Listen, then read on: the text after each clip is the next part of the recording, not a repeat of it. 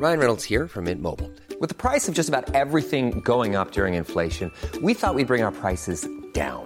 So to help us, we brought in a reverse auctioneer, which is apparently a thing. Mint Mobile unlimited premium wireless. Ready to get 30, 30, bit to get 30, bit to get 20, 20, 20, bit to get 20, 20, bit to get 15, 15, 15, 15 just 15 bucks a month. So, Give it a try at mintmobile.com slash switch. $45 upfront for three months plus taxes and fees. Promo for new customers for limited time. Unlimited more than 40 gigabytes per month. Slows. Full terms at mintmobile.com.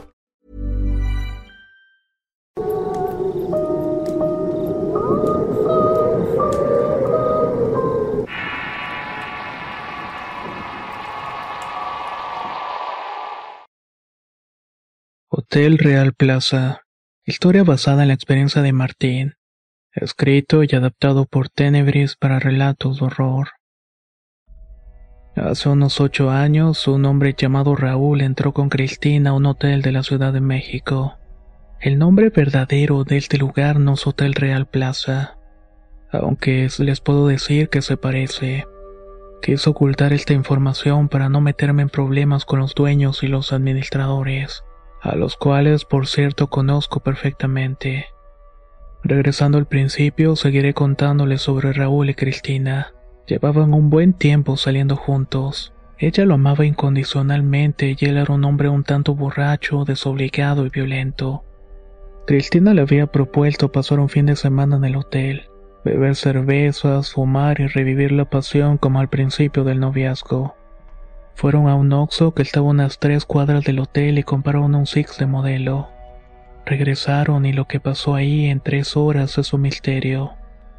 El recepcionista de entonces vio salir a Raúl sonriente y le dijo que iba a ir por preservativos, que iba a tener una noche larga, pero Raúl nunca regresó. Llegó la hora del checkout y el recepcionista subió al cuarto y estuvo tocando varias veces, pero nadie abrió. Bajó a la recepción por otra llave y abrió. Dentro estaba Cristina muerta. Tenía las marcas de las manos de Raúl en el cuello. La causa de la muerte fue asfixia por ahorcamiento. Nunca imaginó que ese fin de semana mágico encontraría su muerte en la habitación 105 del Hotel Real Plaza. Esta historia es algo que quizás algunos de ustedes ya conozcan. Yo no sabía de ella hasta que entré a trabajar de recepcionista ocho años después. El trabajo era bien pagado y había únicamente dos turnos. En ese tiempo estaba muy necesitado de dinero porque mis padres me habían corrido de la casa. Me expulsaron de la preparatoria por faltar el respeto al director y bueno, no era la primera vez que me pasaba algo así. Mi padre ya estaba harto de mí y dijo que yo era un problema y que estaba ya grande para ganarme la vida por mí mismo. Me costó mucho trabajo convencerlos de quedarme en la casa. Es más, la única forma en que lo conseguí fue diciendo que llevaría dinero para ayudar con los gastos.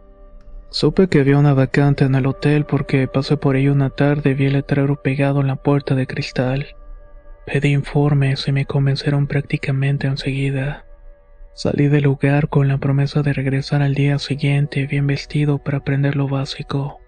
Atender clientes, tener control sobre las reservaciones, etc. Debo decir que este hotel es bastante bonito. Fue construido hace muchos años y se ve muy viejo, así como los edificios de gobierno que hay en el centro histórico. Para ser sincero, me gustaba mucho mi nuevo trabajo.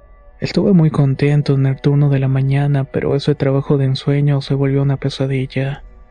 Y lo hizo cuando me pasaron al turno de la noche. Curiosamente, los trabajadores ahí no duraban. En este dato pongan atención. Cuando un trabajo parece demasiado bueno para ser verdad, es que no todo es tan bueno como parece. El otro recepcionista era mucho más grande que yo y se llamaba Samuel. Era un hombre tranquilo y callado y se limitaba a hacer su trabajo y a ser amable con los huéspedes. Cuando llegó el momento de cubrir mi primer turno de noche, se acercó a mí y me dijo muy seriamente: Mijo, no te vayas a asustar. Es que ella no sabe. No agregó más y no entendí nada de lo que me dijo, pero tampoco pregunté. Me pareció un chiste únicamente para asustarme. Imaginaba que el turno de la noche sería divertida porque llegaría gente ebria de buen humor a dormir en las habitaciones.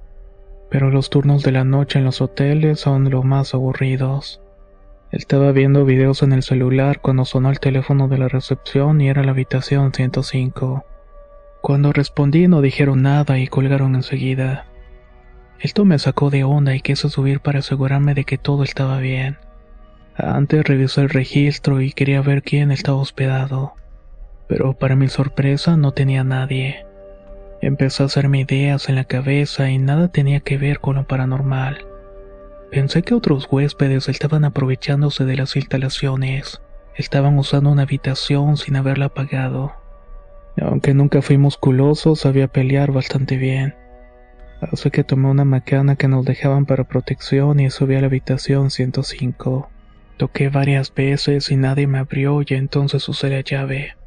Las luces estaban apagadas pero se colaba la del pasillo para dejar distinguir algo del interior. En el primer plano estaba la cama y vi que ahí estaba una mujer.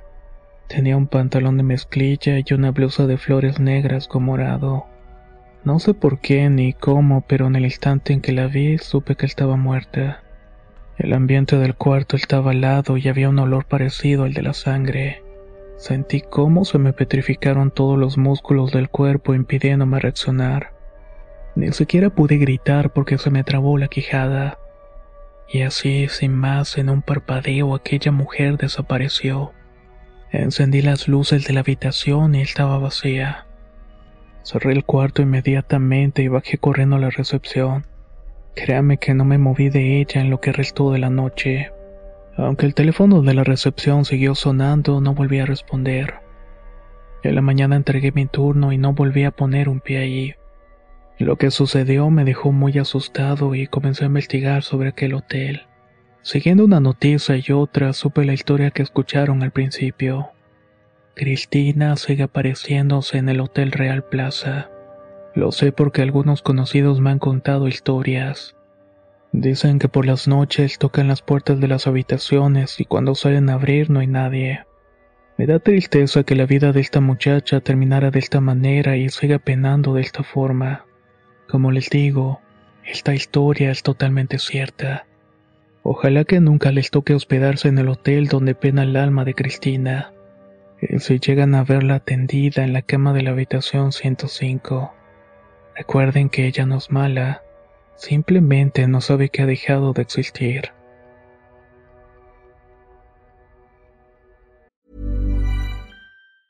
Hi, I'm Daniel, founder of Pretty Litter. Did you know cats tend to hide symptoms of sickness and pain? I learned this the hard way after losing my cat, Gingy. So I created Pretty Litter, a health monitoring litter that helps detect early signs of illness by changing colors, saving you money and potentially your cat's life. Pretty Litter is veterinarian developed, and it's the easiest way to keep tabs on your fur baby's health right at home. Go to prettylitter.com and use code ACAST for 20% off your first order and a free cat toy. Terms and conditions apply. See site for details.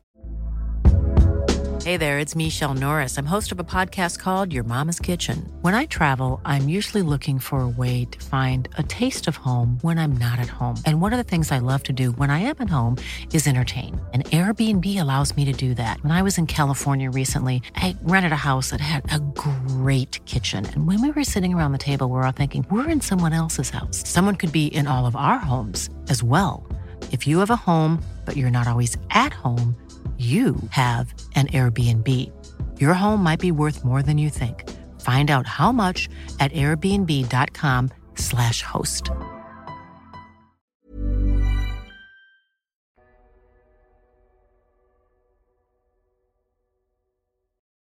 La Laguna de Chiavio. Historia basada en la experiencia de Paco G. Escrito y adaptado por Tenebris para relatos de horror. Mi nombre es Marta y la historia que quiero contar no me pasó a mí, sino más bien a mis vecinos. Vivimos en un lugar más o menos humilde en una colonia cerca de Yuriria, Guanajuato.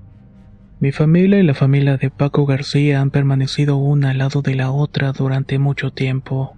El papá de Paco se fue a Estados Unidos a buscar una vida mejor. Esto ocurre constantemente por estos lares. Y a diferencia de muchos hombres desobligados, el papá de Paco les enviaba dinero cada mes para que la familia pudiera sobrevivir. Paco y yo estábamos en el mismo salón y era el típico niño travieso que no podía perder la oportunidad para hacer bromas. También solía inventar juegos divertidos. Su familia era muy tranquila y nunca tuvimos problemas con ellos, al contrario. La señora se llamaba Fanny y cuando hacía de comer barbacoa y carnita nos invitaba para convivir. Se puede decir que la vida era muy tranquila, aunque a nuestro alrededor no todo fuera tan pacífico. Creo que muchos de los que viven en México han escuchado hablar de la famosa laguna de Yuriria, y también de su historia que se teñe de rojo por la sangre de los guerreros sacrificados en las batallas. Pero también hay otras historias que pueden asombrar a cualquiera. Por ejemplo, hay una laguna que se creó de manera artificial. Con el paso del tiempo se fue abriendo paso por ella misma. Algo interesante de la laguna es que antes de eso era un lugar lleno de árboles que tuvieron que cortar. Se dice que los árboles volvieron a crecer pero no hasta la superficie. Sus ramas se quedaron debajo del agua y en el interior hay un mundo entero. No sabemos bien qué es lo que hay en ese lugar, pero mucha gente perdió la vida durante la pesca. Algunos dicen que mientras sacaban las redes de la laguna los pies se les enredaban entre los árboles acuáticos, y luego algo o alguien los arrastraba hasta el fondo. Muchos de los cuerpos no fueron encontrados nunca, tal como lo que sucedió en esta historia. El papá de Paco vino a verlos a Estados Unidos a él le gustaba mucho la pesca porque su familia se dedicó a eso por generaciones. La familia estaba feliz de poder haberse vuelto a reunir completa. No recuerdo haberlos visto tan felices y unidos, pero esta alegría les duró muy poco. El señor se empeñó a ir a pescar a la laguna de Quiavio y una mañana salió temprano y no volvió. Lo peor del asunto es que nunca lo volvieron a encontrar. Cuando se hizo tarde, su familia junto con varios vecinos, incluyendo mi hermano, fueron a la laguna a buscarlo. Encontraron sus cosas en la orilla, pero no encontraron rastros del señor. La búsqueda duró varios días y con los ahorros que le quedaban a la familia mandó llamar a un par de buzos de Morelia. Ellos entraron a la laguna pero no pudieron explorar todo el interior. Encontraron otros cuerpos, incluyendo de niños, pero ni una sola pista del señor. Resignados, la familia hizo su vida aparte, pero tuvieron una crisis económica de la cual les costó mucho tiempo reponerse. Paco se salió de la primaria cuando estábamos en quinto grado. El decir que en ese entonces tendría unos 11 y 10 años. Así de chico se metió a trabajar como ayudante en una herrería. La infancia de Paco prácticamente se terminó fumando. Por increíble que parezca, él se convirtió en el sustento de la familia. Esto que cuento pasó hace mucho tiempo, a finales de los años 90. En la actualidad muy poca gente visita la laguna.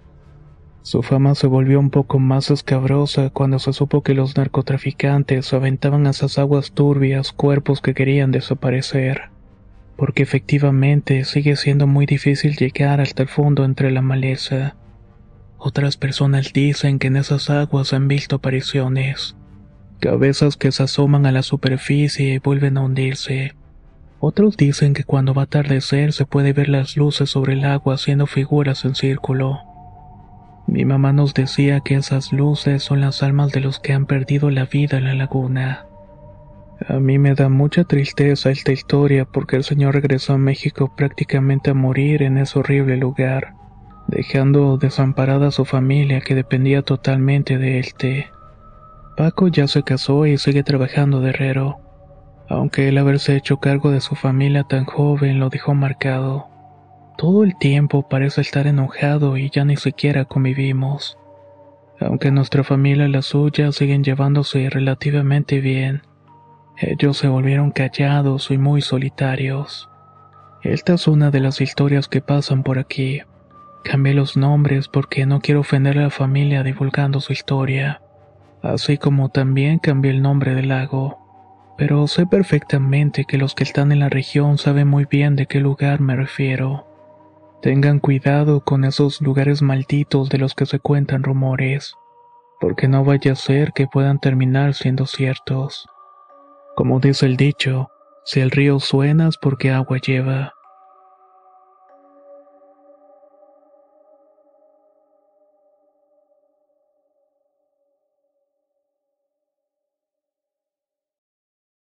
Sueño pesado.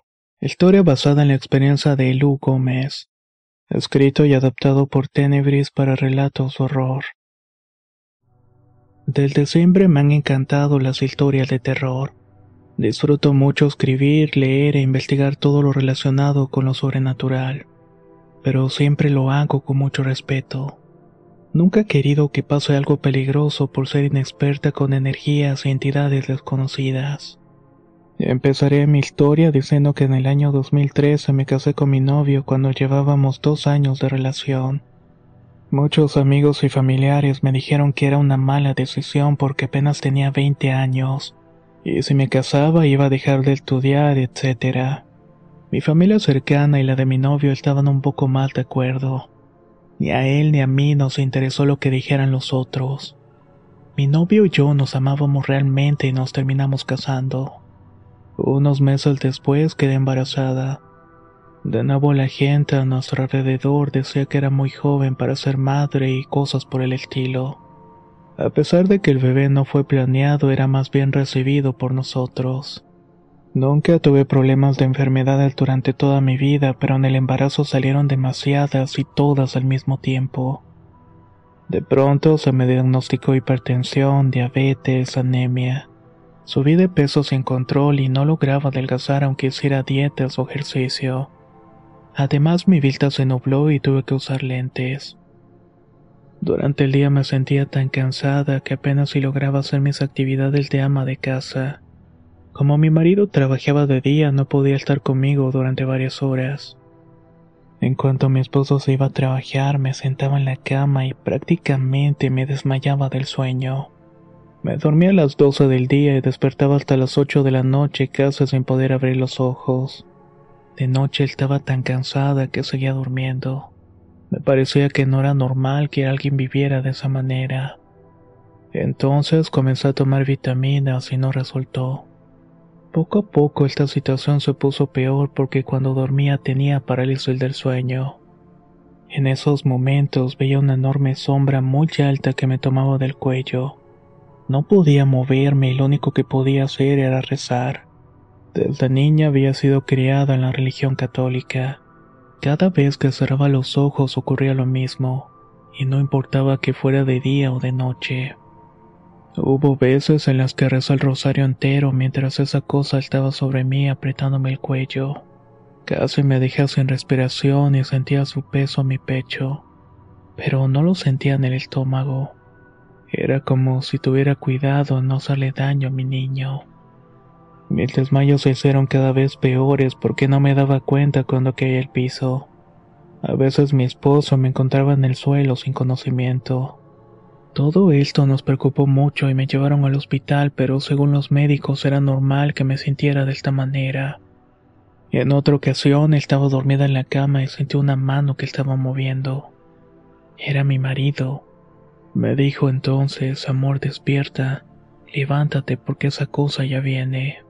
Pero me fue imposible mover un solo músculo.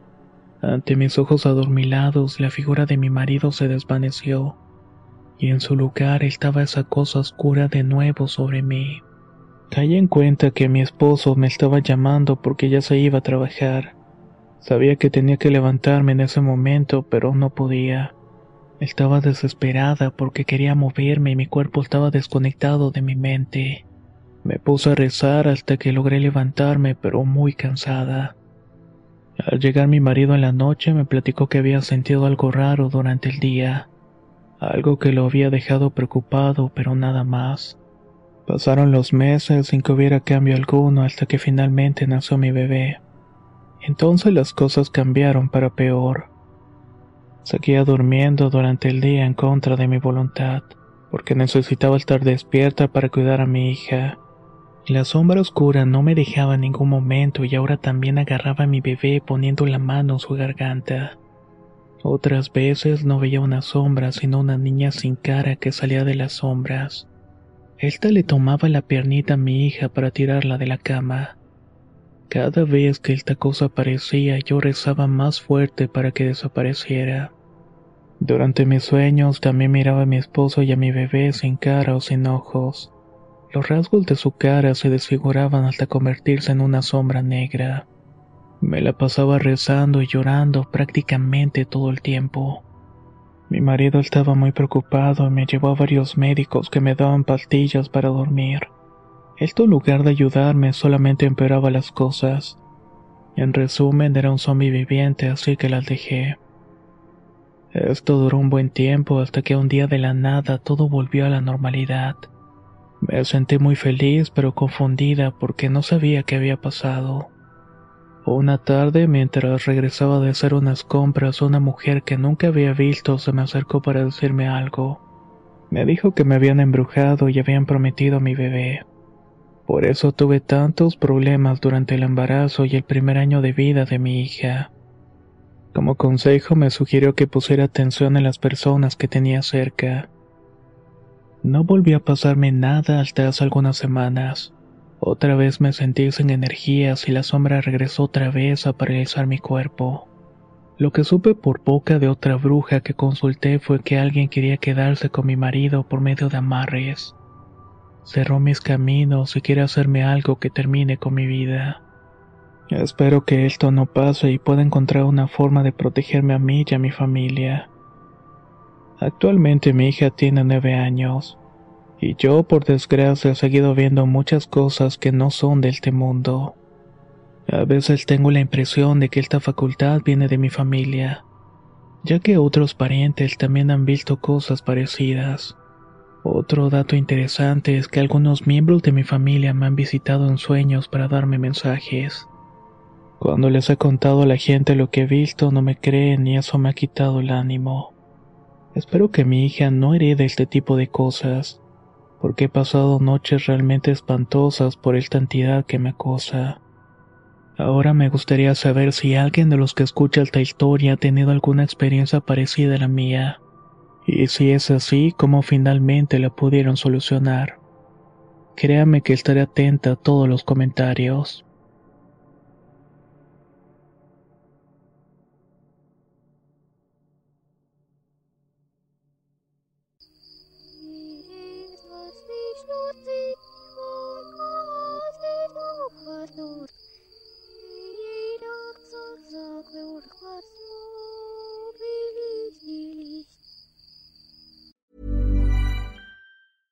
Small details are big surfaces. Tight corners are odd shapes.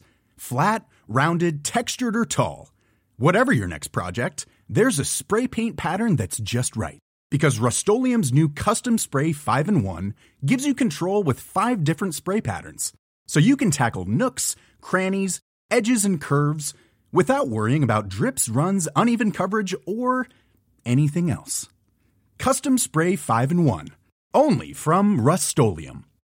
If you're looking for plump lips that last, you need to know about Juvederm lip fillers. With Juvederm Volbella XC and Juvederm Ultra XC, your lip look, whether it's subtle or bold, can last up to one full year with optimal treatment and no additional maintenance. Find a licensed specialist and see if it's right for you at Juvederm.com today. That's J U V E D E R M.com. Add fullness to lips in adults over 21 with Juvederm Volbella XC or Juvederm Ultra XC. Do not use if you have severe allergies or a history of severe allergic reactions, or if you're allergic to lidocaine or the proteins used in Juvederm. Tell your doctor if you have a history of scarring or taking medicines that decrease the body's immune response or that can prolong bleeding. Common side effects include injection site redness, swelling, pain, tenderness, firmness, lumps, bumps, bruising, discoloration, or itching. As with all fillers, there's a rare risk of unintentional injection into a blood vessel, which can cause vision abnormalities, blindness, stroke, temporary scabs, or scarring. For full important safety information, visit juvederm.com.